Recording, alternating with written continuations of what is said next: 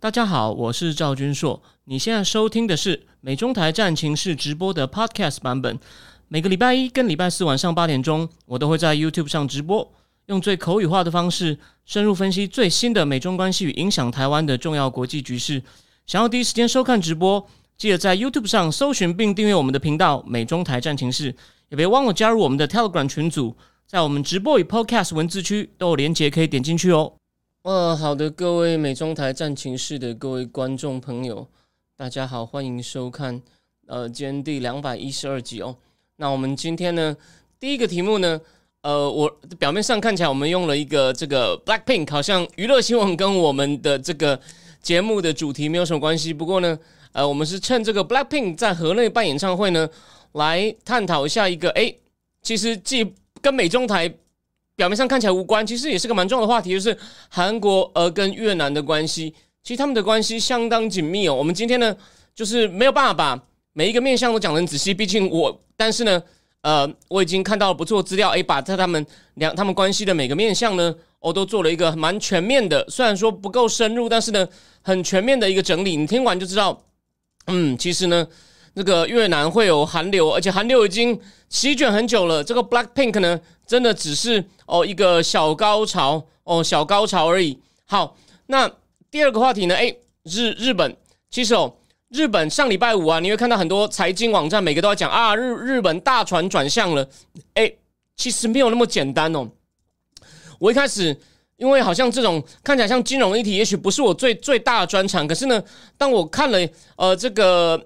这个植田河南的这个他们会议下午记者会，有人就做了摘要之后，我就发现这事没有那么单纯哦。所以呢，我会从哦我的角度，就是呢，我们必须要把这个呃，就说这看起来像只是个金融的决定，其实呢，它背后其实是真的是牵涉到那个你必须要考量到目前日本的这个经济环境哦，甚至有没有政治考量呢？我等下会一起谈哦。就说他这次的转向呢，并不是这种忽然猛然的转向。所以呢，上礼拜五很多纯财经网站呢，我认为有点讲太满了哦。他的确有转向，可能其实转的很有技巧。那为什么有技巧呢？诶，就是我要讲的，你要他们对于呃这个央行总裁呢，他绝对有，就说他绝对有一些纯金融市场的人没有想想的不够周全的考量。那我等一下呢会跟大家分享一下哦，我怎么看的，就说他们他们到底目前这个。他这样，他这种讲的很模糊的方法呢，背后是出于什么样的动机？哦，我来，我来做一个，我来做一个猜测。好，那最后呢？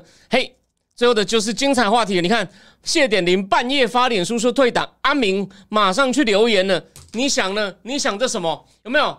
我我一个多月前讲到的郭董应该要怎么站的那个战法？哎，感觉第一枪由谢点林来开，漂亮哦。那其实哦。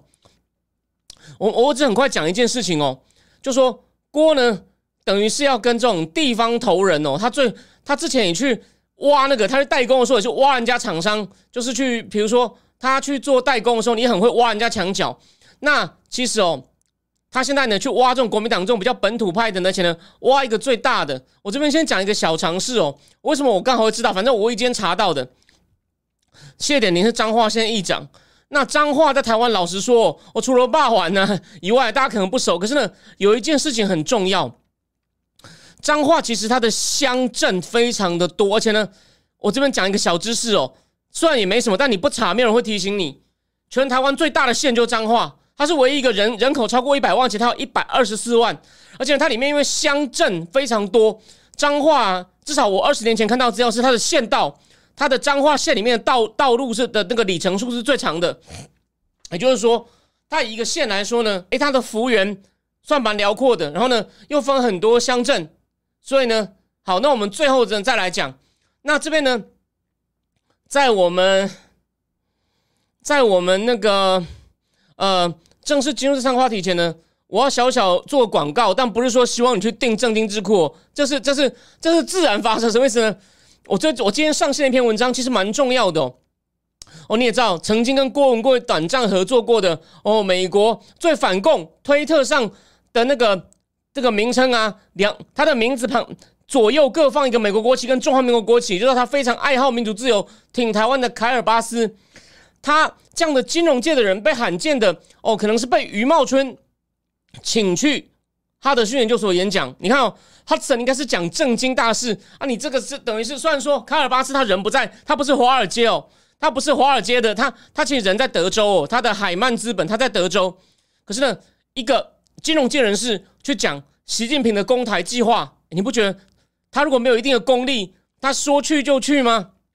所以啊，我知道这种智这种智库呢，也很讲民生的，不是说你有钱就可以去讲。他从就卡尔巴斯呢，从军事、政策、法律，还有中共的一些实体建设、金融、经济、粮食哦，各方面全面的去提供你的线索。然后他说，很多中共在各方面的行为，哎，有些是明讲，有些呢是完全不符合经济逻辑、不合金融逻辑，我的各种行为，他综合推断就说呢。虽然我们还是，他还他还说，我也不知道他什么时候会动，但是明显的他在为打台湾而做准备。所以那篇文章哦，你没有定没有关系，我也是开放了大概三分之一的篇幅供不是订户的人看。那订户呢，一定要去看一下。虽然他讲的东西有一些你可能陆续已经知道了，可是呢，有一个人把它综合这么好，果然他是一个有大视野哦，这个有思想的一个金融界的人士。这篇很值得一看哦，因为如果你没有时间，英文不够好，没有时间去。仔细去那个看那个原来影片的话呢，我帮各位都整理好了。那再补充一点哦，我这边再补充一点哦。纽约时报不是又报了一个消息吗？美国的一些设施被中共的骇客植入恶意软体，然后呢，但那个有可能是会影响到美军军事运作的。所以呢，我最常提到的 Eldridge Kobe，我跟你讲，他在川普的准备二零二四重回白宫的团队里面哦，不是我讲的，经济学人讲的。哦。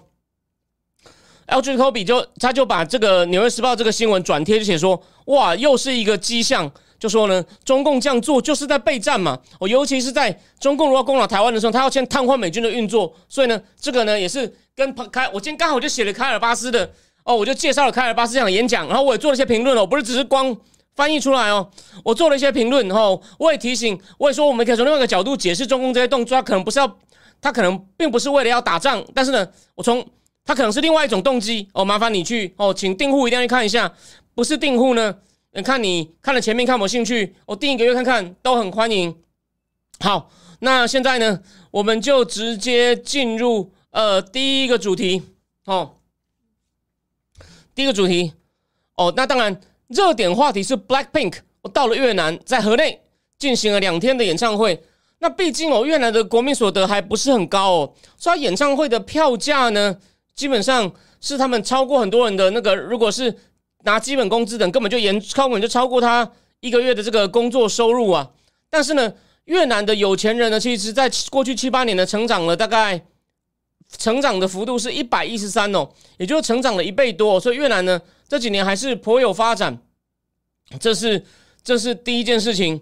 那再来呢？哦，那其实哦，这个韩国人呢在越南其实经营了已经很久了，所以他在越南的。哦，商业啊，哦，娱乐啊，甚至连足球啊，什么呢都有哦，都已经跟越南有很深的关系哦。甚至一十月上礼拜带了两百多个韩国的业界人士哦，才去越南拜访过，所以听起来很棒。那我们现在会讲一些具体的东西，最后再讲他们还有一些问题。好，那除了这个 Black Pink 以外呢，韩国最大的戏院不讲错，越南。最大的、最多控制最多戏院的谁？韩国那个很有名的这个 CJ 集团 CJ Group。越南在我我去出差过两次哦。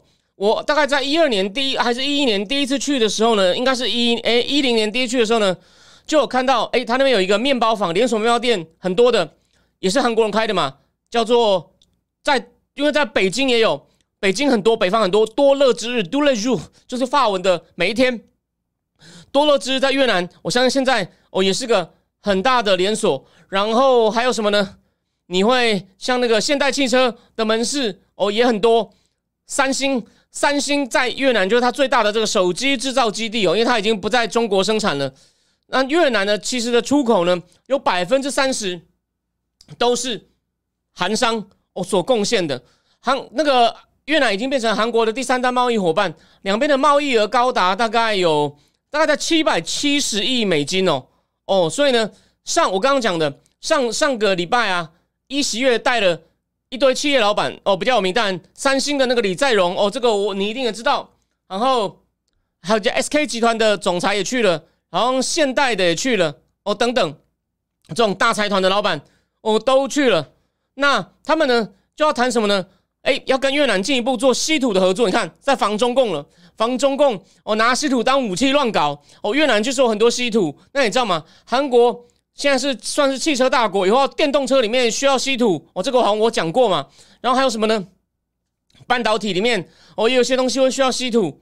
那韩国也是半导体大国啊，所以呢，他们在稀土上合作哦，他们也要进行能源合作哦。他们有些互两边的公司哦，那公司名称我就跳过了，就签一些天然气合作的合约，还有那个发展氢氢能源的合约哦，他们也要进行呃这方面这方面的合作。然后呢，还有什么呢？呃，武器上其实哦，越南国防部长之前去过韩国，他好像对韩国做的这个自走炮。哦，韩国的自走炮其实是呃蛮有蛮有兴趣的，他们蛮有兴趣，所以呢，他们可能在国防上也有合作。那这个一席院呢还说，连在南海问题这个海洋上面呢，也愿意跟越南合作。哦，这也是有点隐约在跟中共对抗嘛，因为在海上合作，那要牵涉到跟中共对干。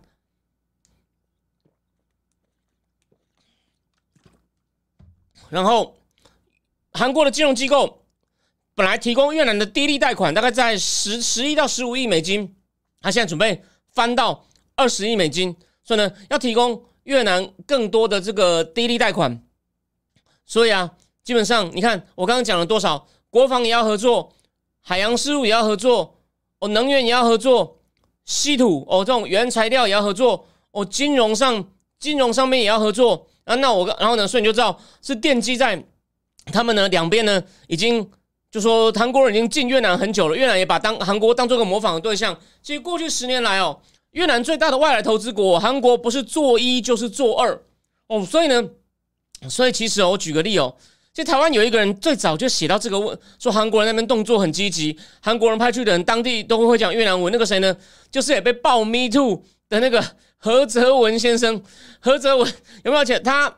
他会，他会强迫跟，因为他他可能自己是 gay 嘛，他会强迫他的学弟、他的事业伙伴呢，也跟他发生有 sex 的关系。那个都被 me too 的时候，何泽文也蛮早被爆的。何泽文写过一篇文章，介绍的还不错啦，因为他好像也在那边工作过。他本来是回台湾发展不错，是个生涯教练，结果呢，me too 被爆，现在也哦销声匿迹了。没有错，就像 Jenny Lee 现在讲的。人口结构很好，年轻人国家对年轻人的国家。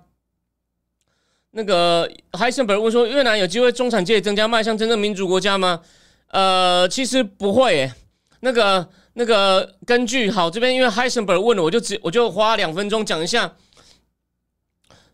江湖上当年有一个研究，因为早期的现代化理论是说，哦，大家受更多教育。社会更专业化哦，社会上有更多专业团体，经济发展越越越发达，有更多教育，然后呢有更多专业团体等等的，就会这大带来 bring about 民主化哦。写这个的论点叫现代化理论嘛，写的人就是马丁·里普塞，他是他其实社会学家出身，他写这种东西很，所以他是唯一一个当过美国社会学会主席跟美国政治学会主席的。可是后来呢，这个理论呢，这个逻辑呢被。用统计、统计研究推翻推推翻什么呢？从有一个人带着几个徒弟，用从统计里面呢发现，你无法用这个国家的所得去预测它出现民主化的几率。但是反过来，他们发现一个国家民主化可能是基于各种奇奇怪怪的理由，但是民主化一旦在越有钱的国家出现，它 survive 的几率就越高。这个研究一出来。被耶鲁大学的 Susan Stocky 说，像一道闪电，瞬间改变了社会科学。哦，我相信老听众有人已经知道我我老梗又来了。这研究是谁做的？就是收我进 NYU 的 Adam Pushavosky。所以他不是大师，甚至有台湾人说他是大师中的大师。OK，Democracy and Development，你不怕看英文，你不怕看统计的人，这本书你你绝对值得你自己把它看完。然后呢？你要我带你念的话，因为它里面牵涉太多统计，我需要复习，所以我暂时没办法。我要我收钱的话，我要对你们负责。所以，如果是正经智库订户，那明年也许我有空把一些基本的统计，他用了他用了非常多统计，所以呢，这个结论很重要。民主化促成民主化是一些跟经济发展无关的事件，但它一旦出现在越有钱的国家，哦，就越能 survive。大致上就是这样子。好，回过头来，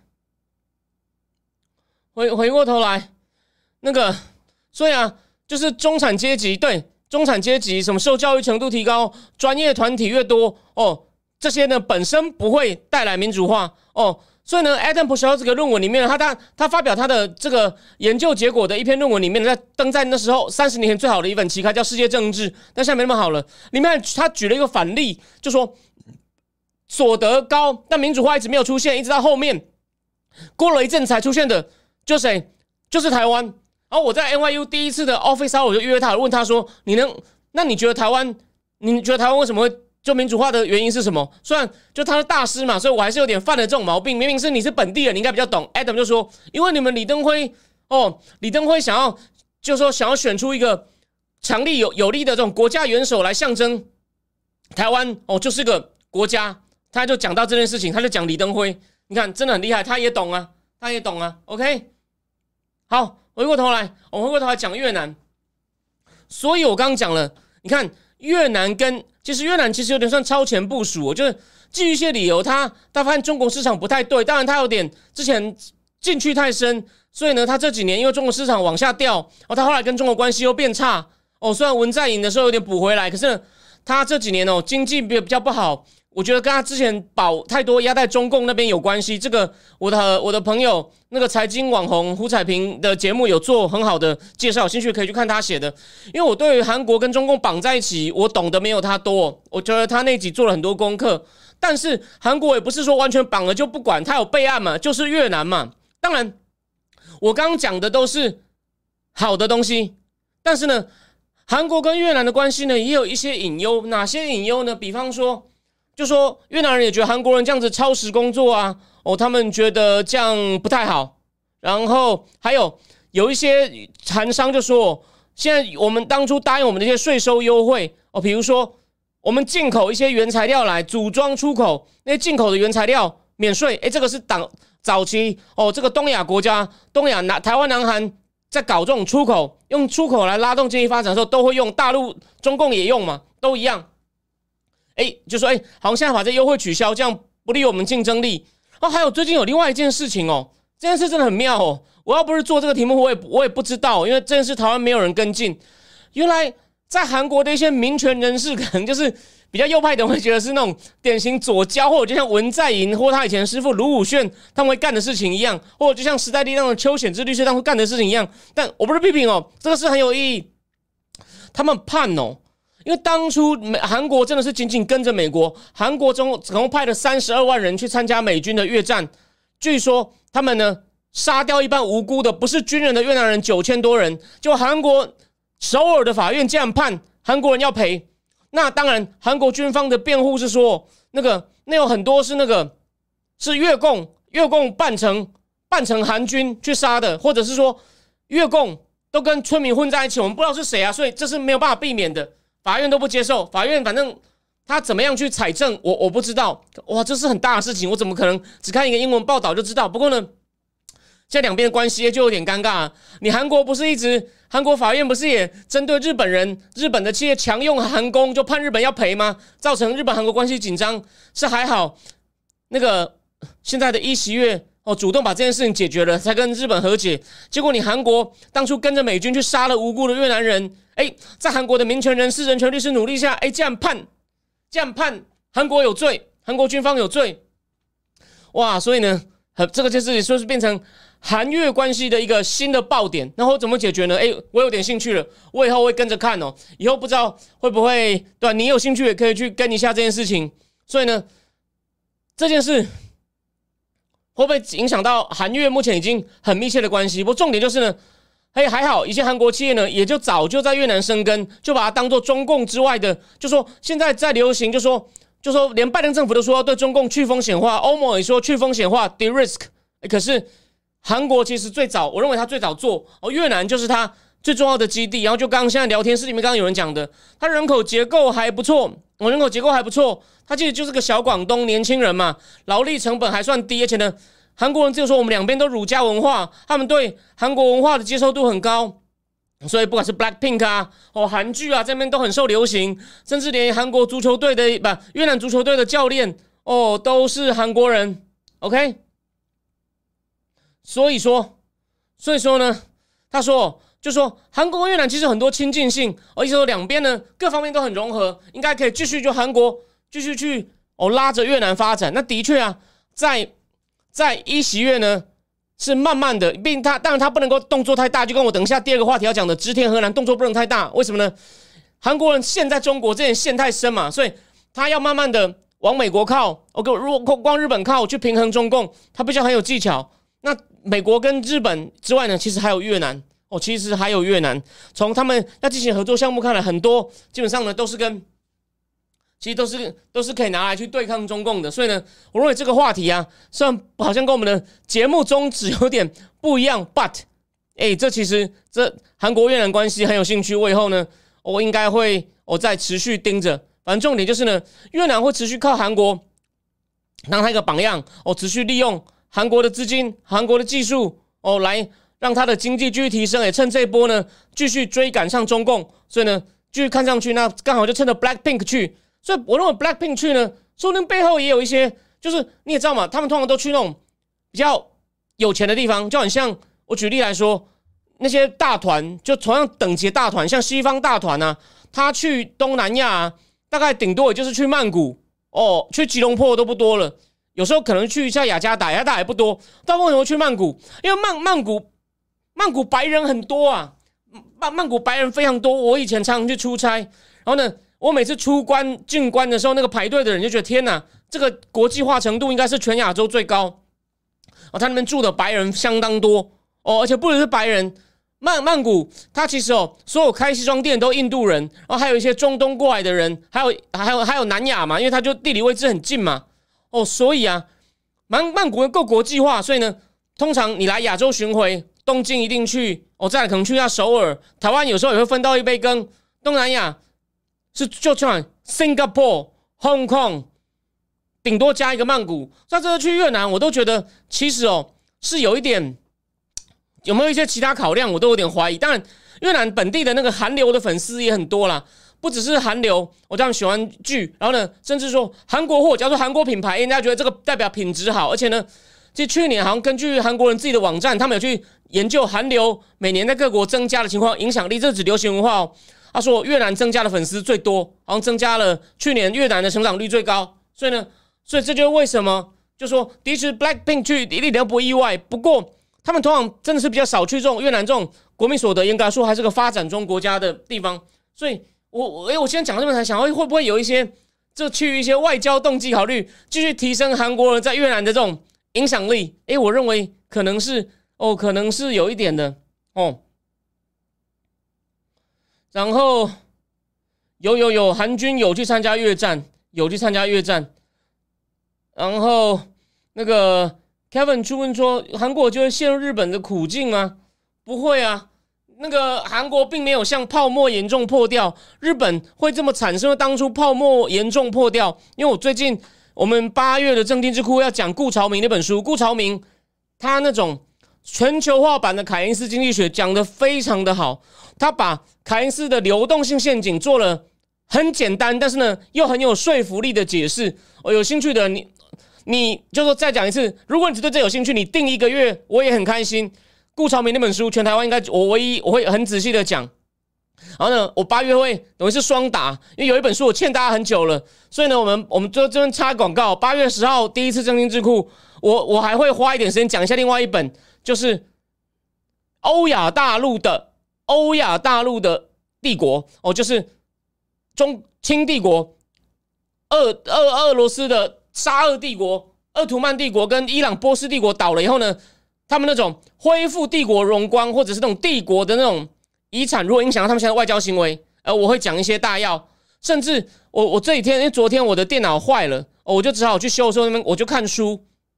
日本人写了一本书《一八六一年改革与试炼的年代》哦，里面写到了一八六一年俄罗斯跟奥图曼土耳其如何就是面对这种西西西方力量来的冲击，他们如何例行改革，也写的非常精彩。日本人写的东西，他们已经有独立做研究的能力，绝对不是抄的，那真的是很佩服啊！哦，这个呢，我有机会在这边讲一点，那也许有些到正定智库讲，OK？哦，那我改天那个哦，那千勇呢，现在提供了一些越南的讯息，大家可以看一下哦。好。那我们第一个话题呢，就先讲到这里好吗？我们准备，我们准我们准备往下一步迈进。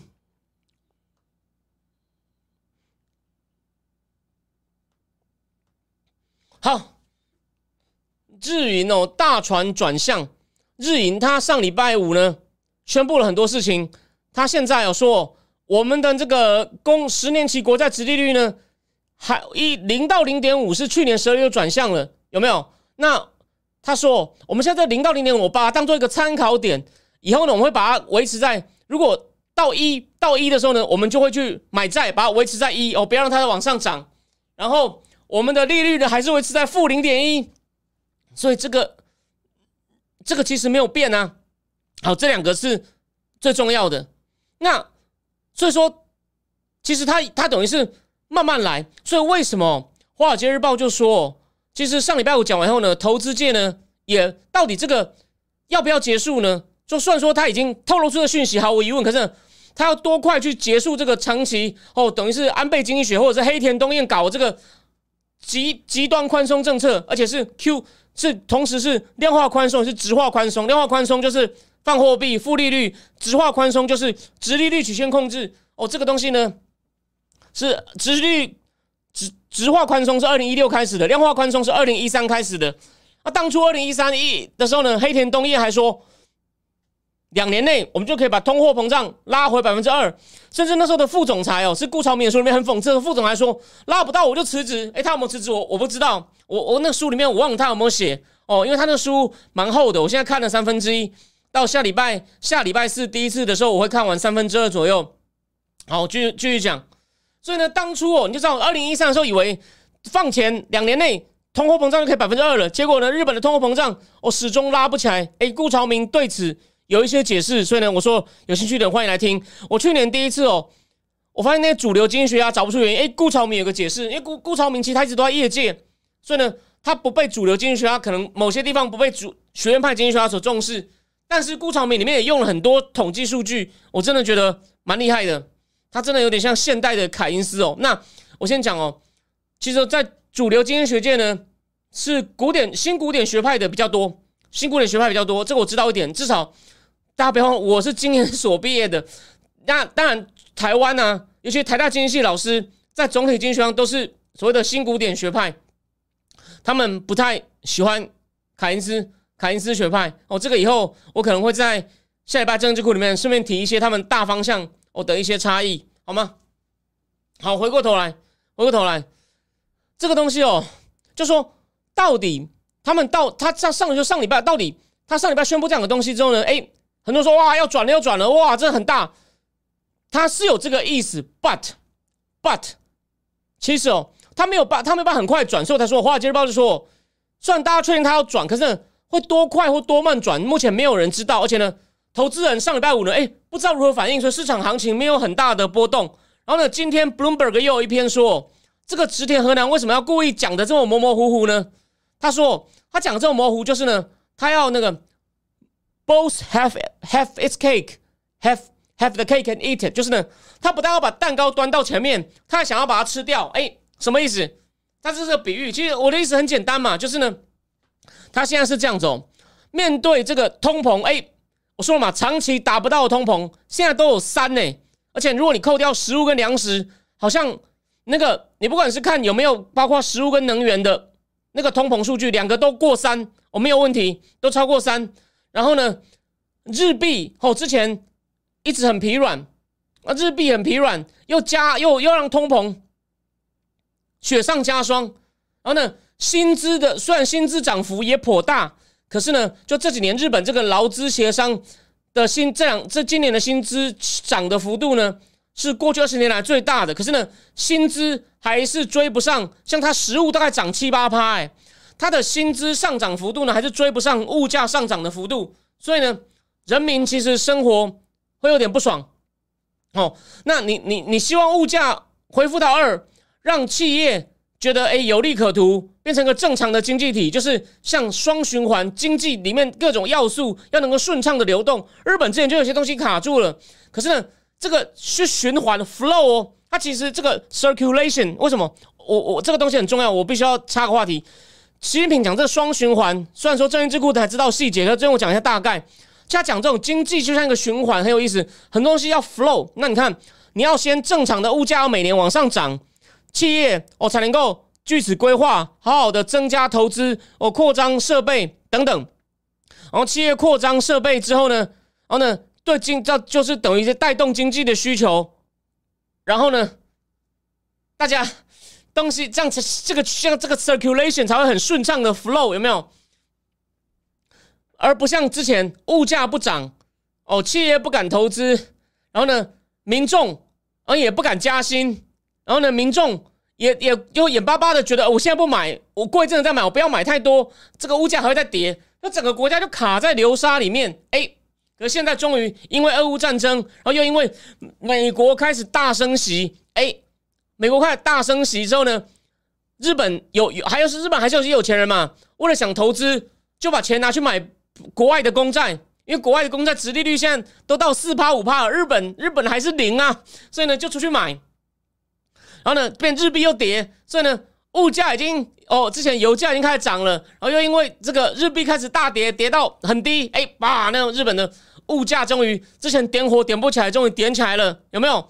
所以呢连续好几个月都达到二达到三了，所以呢开现在植田开始有压力了，大家要小心呐。是不是你需要去出手去升息打这个物价呢？哎，他在开始做准备了。可是呢，这边呢，我要再引用一个今天 Bloomberg 有篇文章很精彩，说你要把这种长期勾住的一些价格水平脱钩啊，你不能太猛，太猛会出事。他举个例哦，阿根廷以前为了对付经济危机哦，把阿根廷跟美金一比一绑住，结果呢一脱钩之后，哇，汇率狂跌，阿根廷的 P 索大跌，那我钱一直跑。所以阿根廷在二零零一年的时候呢，两个礼拜内换了三个还五个三个总统吧。那本那个还被写成一本书哦，叫做一个叫 Paul Bluestein 的很厉害的记者，我很欣赏他。Paul Bluestein 的每一本书都在讲经济，虽然里面都没有数学，可是 Paul Bluestein 写的每一本有关经济事务的书，《华盛顿邮报》记者，我建议你都应该去看。那阿根廷呢？那时候美元跟阿根廷一比一的勾勾破除了。哦，二零一五年。人民币第一次，人民币那时候他想要放开跟那个美元的钩，哇，造成股汇是大跌，然后习近平开始整个转向人民币国际化，完全丢到水里，所以他就提醒我们哦，所以这次呢，植田呢也不能够瞬间就把钩子放开，这样会有就很像两个车子本来是一起走的，你把钩子太猛放开，会有一台车子可能会脱轨会失控，所以植田才讲的这种模模糊糊，这个非常的重要，好吗？好，那再来我们再讲。在它这个是政策的这个冲击之前呢，我先给大家看一个图哦，这个东西很重要。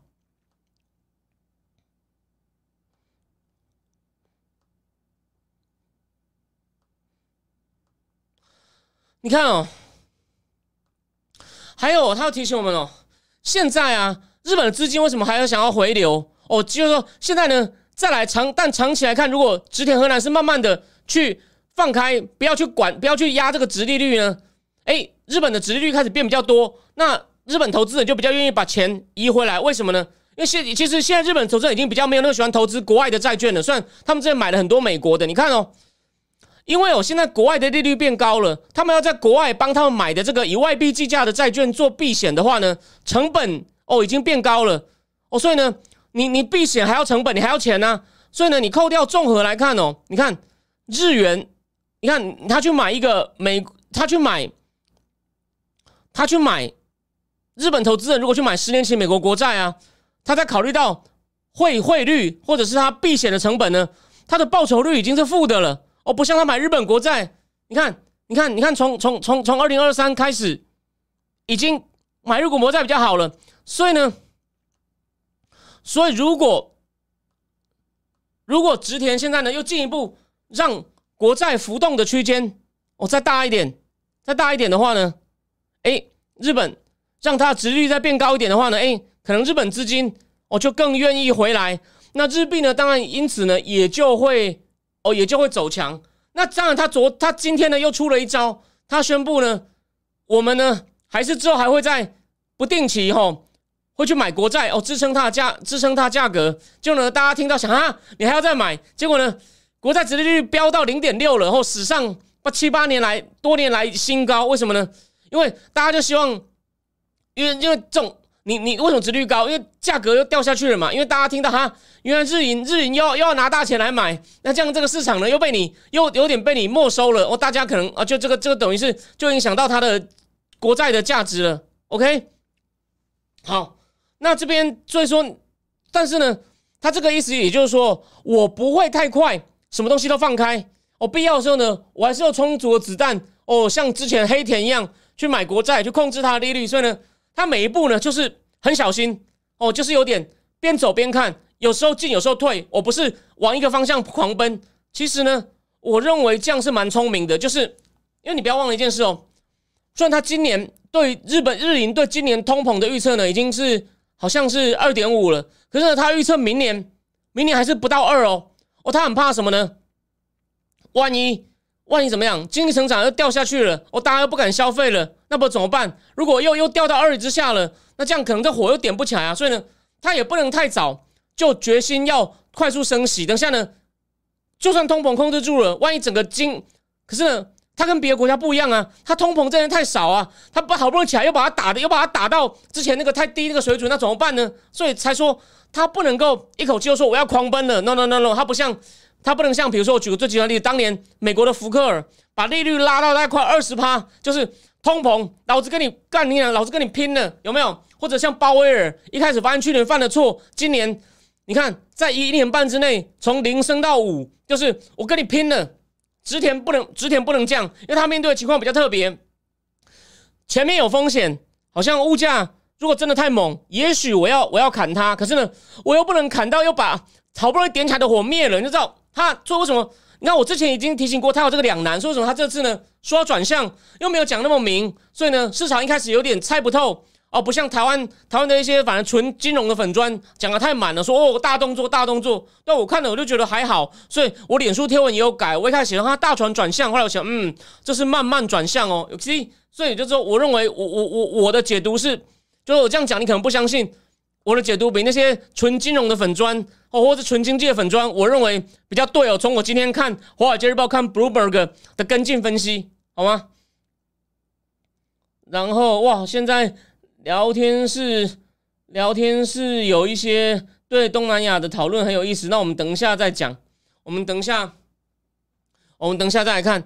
所以啊，但重点是哦，可日本呢，它。逐步的放松呢，会增加日本市场本身金融市场的吸引力。当然有有有一也有一些副作用，就是呢，有一些产业啊企业它的借贷成本以后可能会增加哦，借贷成本会增加，所以呢，有些企业的获获利可能会影响。不过银行股哦，如果它放贷，它现在利率可以比较高，所以对银行股是有利的。那当然还有一点，它也不希望哦这个殖利率呢的会升太快。为什么呢？日本政府今年很多国防支出。还有一些幼儿补贴小孩，就那种类似零到六岁国家养的支出都还没定。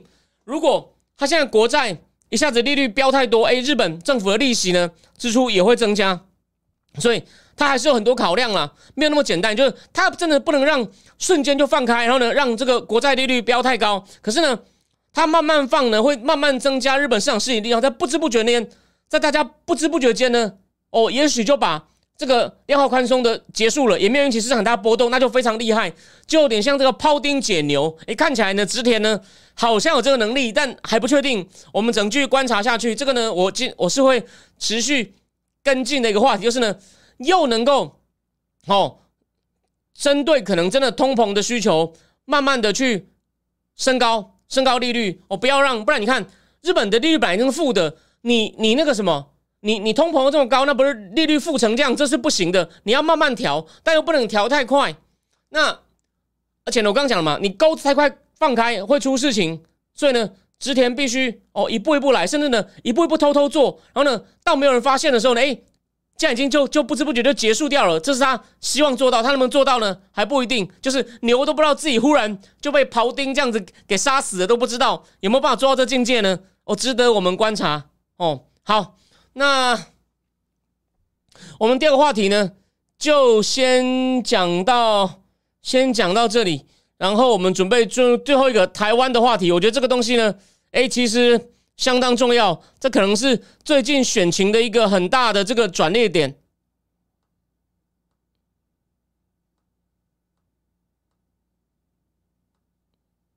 等我笑。哦，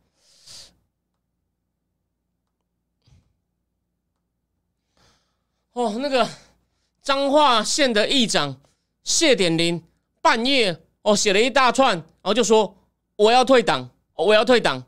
那虽然说。他的妹妹谢依凤还是国民党里面有党职，所以其实有点尴尬哦。他他的妹妹谢依凤还还出来说，我们不是要双保险，两边都押宝哦。妹妹，大家不要这样想，反正弟弟有他自己的决定。可是呢，你不要忘了，谢点林才刚见过郭台铭跟柯文哲。那根据哦比较偏蓝的这种政治评论家的说法呢，我今天来前看到一个说法，就是呢，他说后面其实郭台铭已经掌握到七八个了，会陆续有人一个一个跳出来，一个一个跳出来。然后呢，就形成一股声势啊！那今天国民党也很紧张嘛，很多人都接受访问呢，怎么办？连胜文也讲话啦，王宏威也讲话，说赶快说王建平出来顾哦，等等啊，等等的，有没有？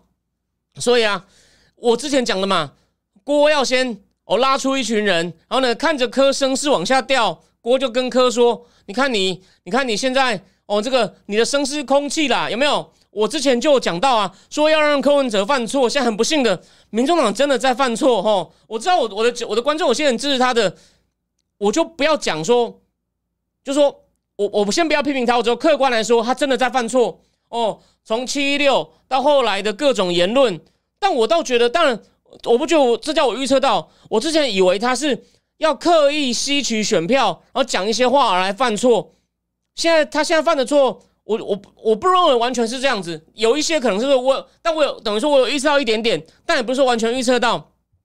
对呢，科可能就是的确我想要继续拉抬支持度，想追上烂清德，然后呢，反正他现在他现在的确是哦开始在犯错了，然后他的演唱会其实虽然有些话题，但效果也没有很好啊，所以啊，所以郭郭才有筹码，我有钱，我有一些国民党地方派系，我之前去拔庄，反正。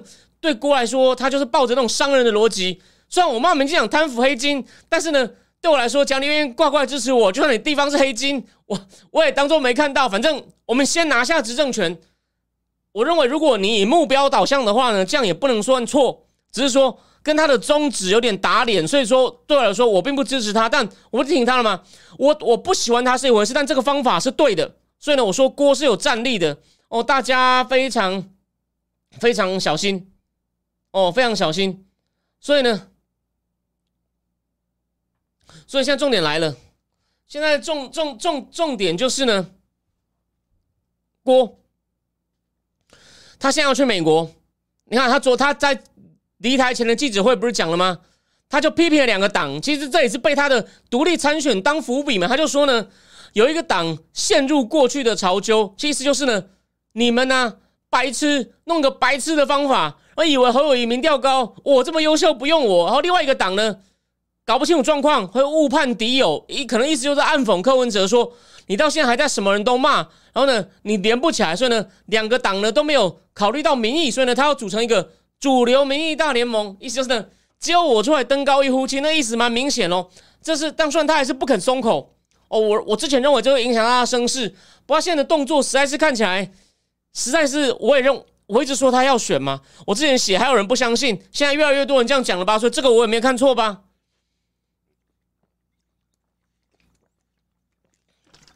所以啊，他去美国，如果见一些产业大头，跟季新吉相谈正欢，哦，季新吉，我觉得季新吉可能不会是明着说我支持你选总，季新吉会故意说你是个有智慧的企业家，我相信你会带给你是台海和平一个很关键的人就够了。就你会，你能发挥你的力量，但金吉可能会讲的很玄，然后他们两个互相拉抬，因为金吉在美国影响力现在有点掉了嘛，他们两个互相讲下对方好话，然后台湾台湾这边呢，除了谢点林之外呢，我继续继续有别人出来开枪，这样子呢，国民党内部朱立伦、王金平、金辅聪，真的把应该说朱立伦、金辅聪可能就有点疲于奔命，可能真的要把王金平拉出来，但有用吗？我认为 too late。哦，我认我认为我认为 too late。所以啊，就像就像张达凯现在讲的嘛，反正反正呢，当然柯自己哦，柯自己出来组，因为柯其实蛮顾人怨的。他关在房间里的时候呢，他其实不太会，就说他其实不太擅长跟人家协商了。哦，柯就是柯是很能够制造一些话题，吸引一些年轻人的，吸引年轻人喜欢他那种风格。可是呢，柯没有什么手腕，所以你会发现他旁边都是一些。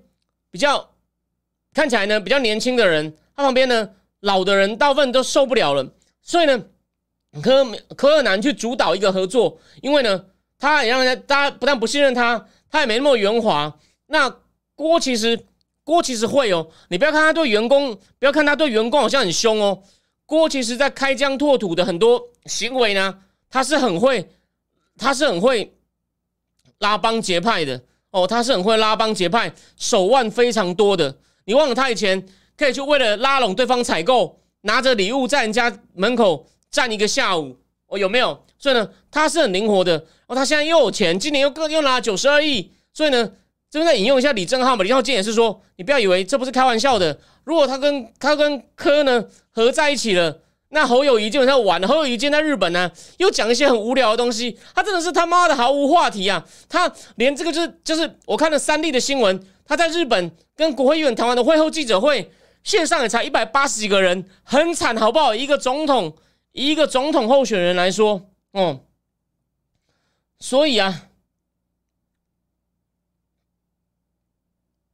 所以啊，那个 Zack 王说，郭的中心思想比柯明确多了，呃。对，而且呢，比方郭这次找了杨照跟陈文茜，虽然我我板上的人可能对印象不好，陈文茜我先不讲，杨照的文笔跟学问真的是没话讲哦。杨照虽然他现在的政治主张我也不太同意，看他的学问的底子，所以呢，郭认真在脸书上写政策文的时候，其实写的还蛮有模有样的。虽然我并不同意，但是呢，那就是他至少可以哦写的很正常，有没有？所以啊，也是不像柯文哲唱就是。丢一些虚无缥缈的名词，看起来很炫，可是缺乏实质。那实质呢，开始被绿的骂，然后呢，他的他的拥护者就说：“你看塔塔绿班又在那边乱骂我们，围剿我们，误会我们阿贝。”可是真的是你写的东西有点草包。那郭的东西呢，就算我不同意或有些漏洞，也不像柯讲的东西那么的问题那么大。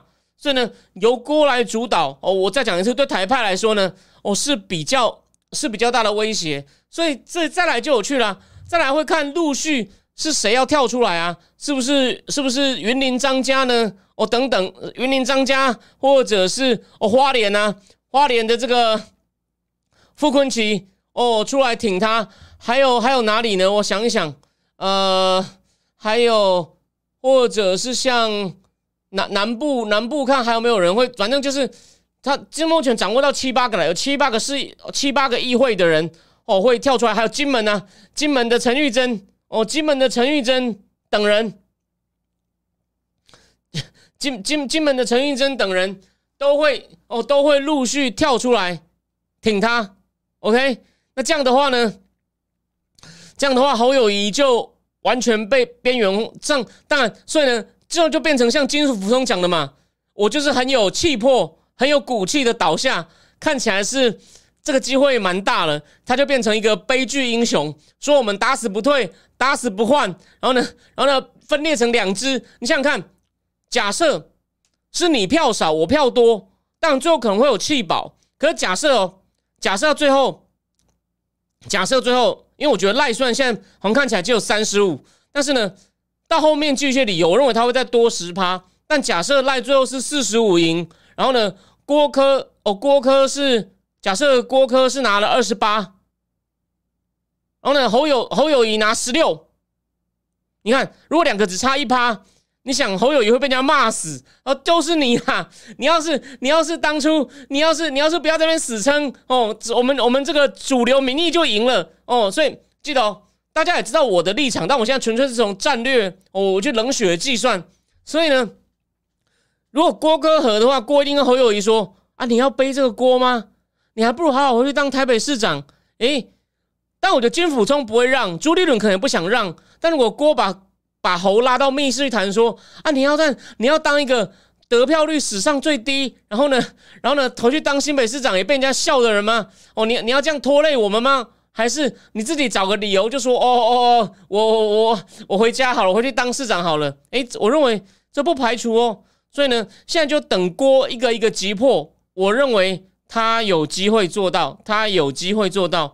所以呢，我没有想到，哎，原来今年台湾政治其实蛮有趣的。所以我的节目呢，我才开始稳固定的要讲这个台湾政治的话题。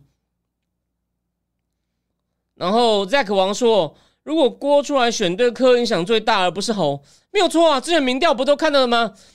郭一出来选，柯柯会掉。六到七趴，哎，几乎这样掉四分之一。他的这样，他一掉四分之一的话，也就是剩下大概大概二十到二十五之间，跟赖就有明显的差距了。他就不会被当成一个准总统候选人了。所以，我之前不就讲过，我说柯的民调是虚的啊。所以你们就不要那么兴奋，没有那么简单，好吗？是基于很多理由，他其实是蛮虚胖哦，他还他其实蛮虚胖，而且呢。他实在是各地陆战实在是不行啊！你想想看，当年为什么吴正义只有拿到四趴？OK，那那个海森本问说：“我会复制韩的剧场吗？连还连本镇都掰了，韩的剧场是什么意思？我就不确定。”然后呃，Leo Germano 说：“不觉得比起上一期同一大选，这个中共明着干预选举的动作没有了啊？”他。他现在，我认为中共，因为他也不确定，你知道什么？他上一次是大力挺韩呐，因为你有一个明确挺的人呐。你现在一直骂民进党也没有用啊，因为你不可能把他骂到比比国民党任何或者是非律阵营任何一个人低啊。所以中共现在没有办法出手啊。所以我现我我我才说，我才说郭是有些问题，他就是红海在对岸真的有很多把柄在他手上，但是我真的很不同意说。锅是要出来，锅是被中共操控的，因为他现在在做的事情，真的真的是其实怎么讲？他现在做的事情，绝对情况不是中共想看到。因为虽然说我说他有可能把蓝的菲律整合好，可是这过程也有很大风险呢，还不确定会成功啊。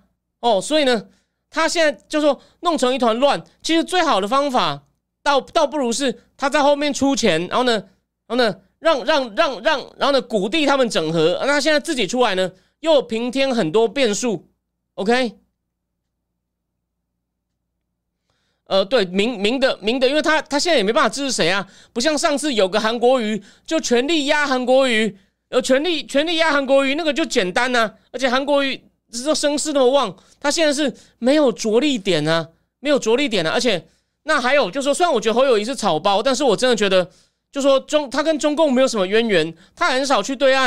然后呢，我也不觉得他喜欢中共，只是说你这样我们标准不能那么低啊。就我认为他跟中共牵扯不深，他真的比较像国民党那种哦本土势力，但是就是一个很草包的本土势力。OK，哦，不过 NY 也有说抖音一堆科的宣传，我觉得那是科自己用的，因为他知道年轻人是抖音时代啊。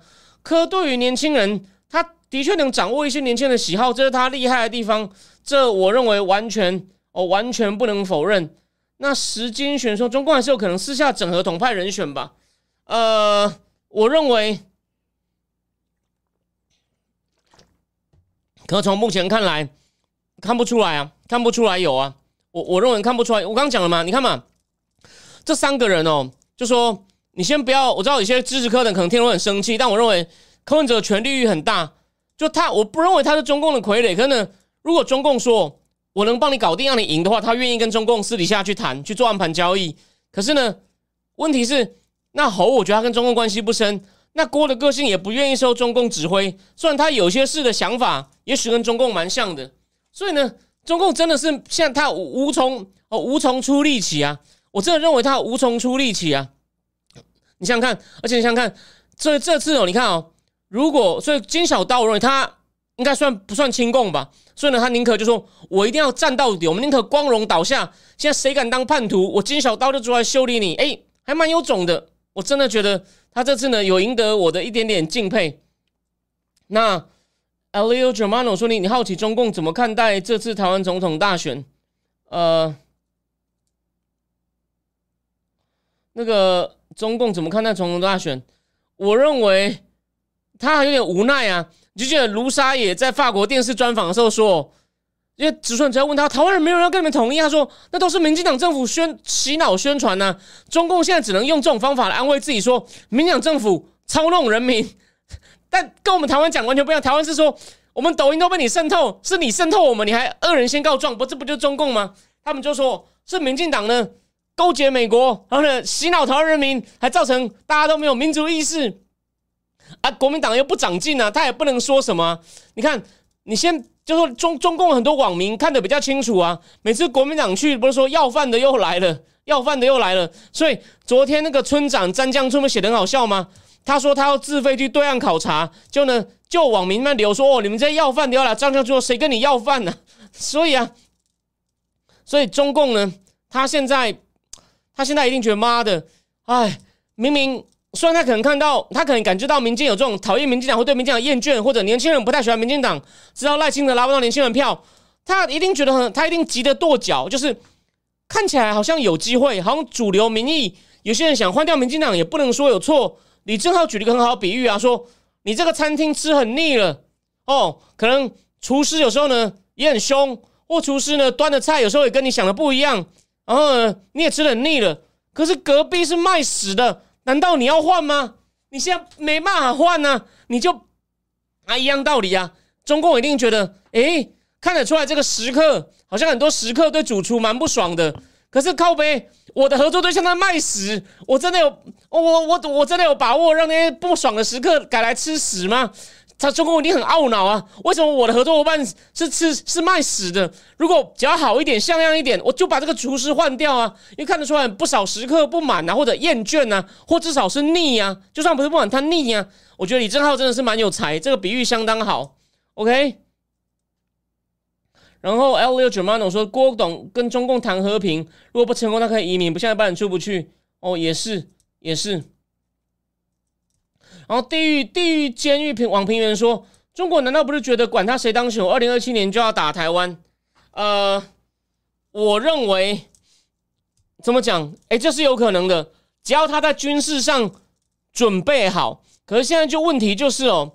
他二零二七年能不能真的准备好呢？这是一个问题哦。我在写，我说我今天上线的政治课文章呢，有引用卡尔讲卡尔巴卡尔巴斯有讲到说，中国的军事上在做准备，不过军事还没准备好。但是什么呢？我麻烦你自己去看，这个我是全，这个我有开放，不管你有没有加入会员，你有没有是订户，你都看得到。卡尔巴斯有解提出一个解释。可是哦，还有个问题哦，第一阶段评论员，除非他有很高的把握，说我真的准备的很好。美国、日本、台湾联手，我都打得赢。否则，他可能看了半天，他还是不太敢。除非他内部火烧屁股哦。二零二七年，不过呢，我认为他呃，我二零二七年就要打台湾呢。其中一个理由，倒不是说我准备好，而是呢，我我自己屁股上的火烧起来了。那我只要准备好一点，我就赌一把了。呃，这是有可能的。所以呢，但我就是说，他应该不是说我不管你的，反正我要打。他可能就是越看越气，就是妈的，我我本来有一盘棋，就是赖清德是大家有点腻的厨师，但他妈的，我支持人都卖死的，所以我还是只能干瞪眼。啊，他可能气的是我越来越想打，可是他越来越想打，并不代表我真的打会赢，所以他可能越来越想打，OK，但我是不是就决定要打？这个真的还有很大的变数。但他是一天比一天想打，所以他会做出一些很像要打的动作。哦，这个是，尤其是明年赖清德赢了之后呢，如果美国陷入乱局，比如说弹劾拜登的乱局，哎，真的有可能哦。现在 McCarthy 考虑我们要对拜登发动弹劾调查，你看哦，如果又变成像当年弹劾川普一样的乱局的话呢，赖清德又当选了，然后呢，中共的年轻人起来抗议了，三者交织之下，死亡三个死亡交叉。中共说不定，好吧？我说了，他说还没准备好，他小打打金马，所以有可能，我们就继续看下去，OK。然后那个连江小明说火箭军都反了，呃，这是一件这件事还不小，我也是准备可能下一次要讲，呃，可是我说了，火箭军没有，他只是小小的偷偷，那只是一种偷偷的叛变呢，那不是公开的叛变呢。如果公开解放军叛变，那那就那那那另外的机会，但这机会真的不大，因为习近平对军队的掌握还不错。火箭军这次呢流出去有点冤呐。好，你看嘛，是那个是那个刘玉超的儿子啊，又不是又不是军官自己叛逃，反而是秦刚的事比较很妙。秦刚不知道什么东西，他到底是什么东西被抓到啊？到现在大家还在猜啊。可是呢，对习近平的威信打击，那只是威信啊，对他的权力基础。还是没有打击，只让他更难看下。大家都增加了中共的不信任，形象对他的形象还有对他的信任又减少。但这对习近平的权力倒是还好，倒是还好。但是让他面子上很难看。我认为那 M S 二 M S 九七说，二零二七年前中国军力来自于二十年的经济成长，但跟台湾军力只会缩小。现在不打，以后更没机会。没有错，这是其中这是其中一个理由啦。可是可是那个。就他，他越来越有时不我与的问题。可是这些东西会不会加起来会下让他下定决心？我认为还很难说。我去年介绍那本书嘛，就是介绍那本叫叫做《Danger》那本书，就要讲中共有很大的时不我与的问题。可是呢，可是呢，他如果因为他还是很怕，他一急去打败了，他是亡党哦。他他如果败了，然后装没事的机会非常小哦。他打他打不赢就死哦哦。然后呢，他他打赢可能也会很惨，所以为什么他不敢轻易打？因为你你面临的是死的机会比较大，有小的机会就算赢哦。你看嘛，所有的模拟，就算模拟中共能打赢的兵推，中共也是死的很难看，好不好？So，至少目前看起来，所以除非他未来几年哦军事上有突飞猛进，但实在是看不出来。而且呢，连他科技上拜登政府都堵住了，拜登政府连这这一点到拜登政府。你看，连我认为其他方面蛮软弱，拜登政府都堵他了。然后呢，拜登政府在国防上也的确在做一些准备，所以他因为拜登政府也也知道中共对他比较敢张牙舞爪，那他也很怕再出一次事。我就说，再再一场战争，他就史上最无能，他比他不就是史上最差的总，大概没有一个总统，欧亚大陆两边同时打起来，所以呢。他的国防部也只好认真准备，但他很辛苦，我就不要骂他。让我提醒你说，他是真的负不扛扛不起这个责任，好吗？如果两边都打起来，你再讲什么？我跟你讲，民主党既有那种疯狂左派，还会投他啦。就是民主党比较有良心的，大概那天坐在家里，就算他不喜欢川普，他也不会出去投啊。谁会投？如果弄到打到两场战争的，哦，OK。那个 M I 有时候看到蓝白执政，就跟俄罗斯看乌克兰一样，手会扬起来。呃，但我倒觉得，他如果看到蓝白执政啊，会先叫你来说，就是讲把刀子放在口袋里，说：“哎，来，我们来谈，来政治谈判，往统一来谈判。你边愿意谈，我就边给你钱。然后呢，暗示他说你不愿意谈，我就对付你。那蓝白就自我认为跪下去的机会很大，所以他刀只是备用而已。哦，这是我的看法，供你参考。哦。”对啊，就像 M Y L 讲的，最重要的事情想要美国国安，拜登政府不得不赌啊，因为他也看到了嘛，就是晶片啊、科技啊，在俄乌战场上应用也很大啊。那如果他再不先赌的话，真的你还继续壮大他，那真的两边打两边同时打起来，你不要说你不要选了啦，民主党大概会黑掉十十十年好吗？他会变，就算不是千古罪人，但至少是就是大概是大概是。大概会让民主党丢掉政权二十年。如果弄到两场战争，到时候不要说共和党谁了，川普躺着都那那那个差别还有大。川普只要说我在的时候经济很好，没有 没有一兵一卒，没有我们美军少数地方出行出出行动，然后成都成功打倒 IS ISIS。我的时候有序撤军，你看这老头，然后呢，而且呢还不只是内政哦，因为战争让你通货膨胀。如果哦呢，如果台海也出事，晶片还断供，还用选吗？而且还你以为只有这个吗？民主党就整个 就像当年民进党被阿扁那时候拖累那种，会有的比呀，好吗？好，那个张泽凯对于秦刚的这个有一些不错的意见，大家可以看一下哦。大家大家可以看一下。然后地球监狱评论员说，独裁政权打不打，只看皇帝意思，也许就习自己知道。对，没有错，他。但是呢，所以我才说你你你真的要去看一下我凯尔巴，我今天上线那篇文章，凯尔巴斯从各种客观的变化来推断说他在准备，诶，这个我认为非常有说服力。虽然我在那篇文章最后也提醒你说，也许可以做另外一个解读，他只是要增强他的防御率，做就说让中国变得更独立自主。But 我比较偏向他在备战，不过呢，他要再准备多久？然后以后他觉得好，老实说，这真的不知道，我真的不知道。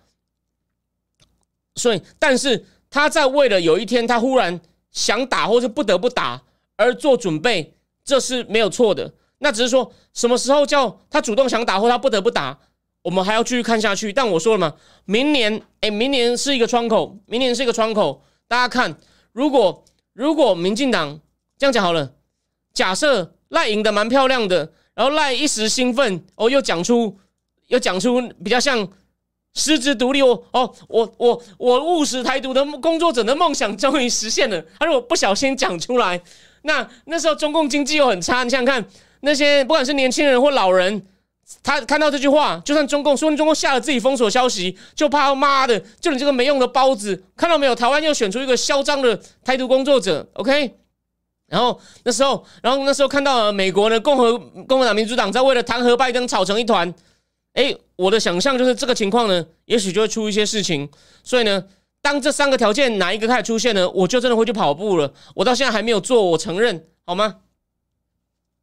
然后 MS 九七说，加强社会控制可以应对经济萧条跟总体战。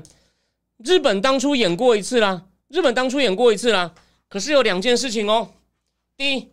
中共是经济好了三十年，可他现在哦，对，今天讲一下，他这个月工业生产值又收缩了。华尔街日报今天又有两篇文章了。我今天刻意不讲，说我已经讲太前几集讲太多中共经济了，但看起来我礼拜四可能要再讲一次中共经济了。哦，中共经济就是看起来那些工业生产的重工业、水泥、个水泥、钢铁等等，那个价格都在往下掉，民生消费品。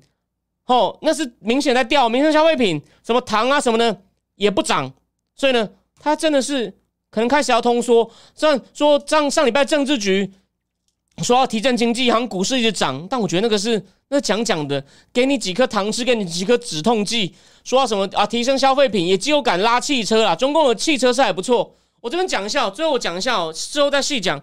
新品的逻辑是哦，电商、房地产商哦都是。一种虚的东西，那我们要把资源拿来真的搞一些提升技术、半导体或是能源汽车，所以呢，他不在乎，他不在乎经济搞烂，他就是要实际上增强国力的。诶，这个背后逻辑是在的，所以呢，我认为他根本就不在乎经济真的下滑，觉得反正你也不敢反抗我。可是我认为他会算错。哦，新品一心一意就是搞自力更生，然后呢，把脱实向虚这些电商啊、哦房地产啊、炒作的啊，还害我欠那么多债，我等下国家被你拖死，再考虑到你们这些东西呢，真的都虚的，不是好的 GDP。哎，这个是有一定道理的哦，这不能，这算是这算是他的一点治国理念哦，而且呢，我认为是有道理。可是呢，可是问题是，你你你真的有办法这么快的做好调整，然后呢，让。然后呢？你真的觉得人民忍受得了吗？他们记得哦，一个从来没有生过病的人，他一旦感冒会非常严重哦，就这样哦。而且呢，就说他以前那么多人一路上过去二三十年来顺风顺水哦，现在一下变这么惨，没有那么简单哦。然后他也没有像日本那么有钱，他也没有像日本那么有钱，所以真的就人民就乖乖的忍吗？哎，我我我不这么认为，所以我认为新品这样算有它的道理，但会一切按照它算的发展吗？我们继续看下去，我们继续看下去，好吗？所以啊，他他觉得他加强社会控制可以应付经济萧条，可以让大家备战。你觉得年轻人会听他的吗？还是在家里继续躺平呢？那那些民营企业家会听他的吗？还是呢？就算自己留着当人质？让把继续把财产哦，把家人往外移呢？其实目前你已经看得出来是哪，应该已经看得出来哪一种比较是对的了哦。大家会响应他号召，动员起来哦，我贡献我的心力，我为了国家技术升级而尽心尽力吗？哦，为了中华民族绝伟大复兴而牺牲我自己的物质生活吗？我认为不会哦，他们只是还没有到被弄到还没有惨到决定起来跟你干为止。但是呢，这在酝酿中。我的观点到现在为止没有变过。OK，就是我这是我观察未来中共半年政经发展，我再重复一次哦。这次我在政治库里面也这样写，我很一致。再讲一次，习近平铁了心要把中国往他要的方向改造，可是他会失败，而这失败中间会带来非常多混乱，非常大的混乱哦。到后面会越来越大哦，就是这样。所以呢，中国开始走上一条不归路了。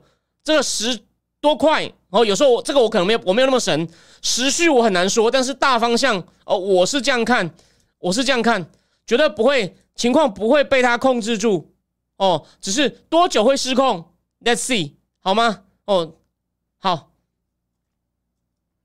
哎，就像风花雪月讲的，他是既要又要，什么都搞不好。M C 九七学朝鲜搞先军思想，对，有点这个味道。N N D 半球米说中国重大转折点要来了吗？我认为是。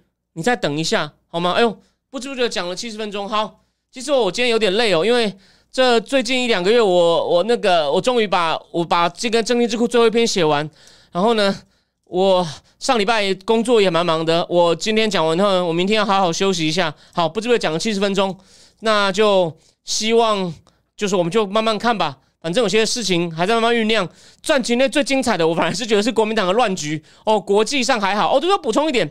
中非中非洲有个非常穷，大家根本对他不熟的国家，它是非洲整个已经够穷了。非洲里面穷中之穷的尼日发生政变，但是呢，你想这有什么好讲的？哎，大家不要低估哦，美军跟法军那边都有基地，无人机的基地，所以呢，现在上来的军头呢跟美国并不好，所以美国又被拖了一刀这件事。然后呢，今天军头又发动人民在首都跟另外一个城市支持他。所以呢，这件事我也会稍微注意一下尼日，因为它是美军跟法军都有驻军的地方。结果呢，现在又出事，所以拜登真的蛮倒霉的。所以为什么他政变以后，美美国其实很快就反应了，因为那边有美军基地，好吗？哦，那就这样，谢谢大家，我们就礼拜四再谈。我会看一下火箭军的情况哦，如果值得讲的话，我就讲火箭军。其他题目呢，哦，我再想一想。OK，大家晚安了。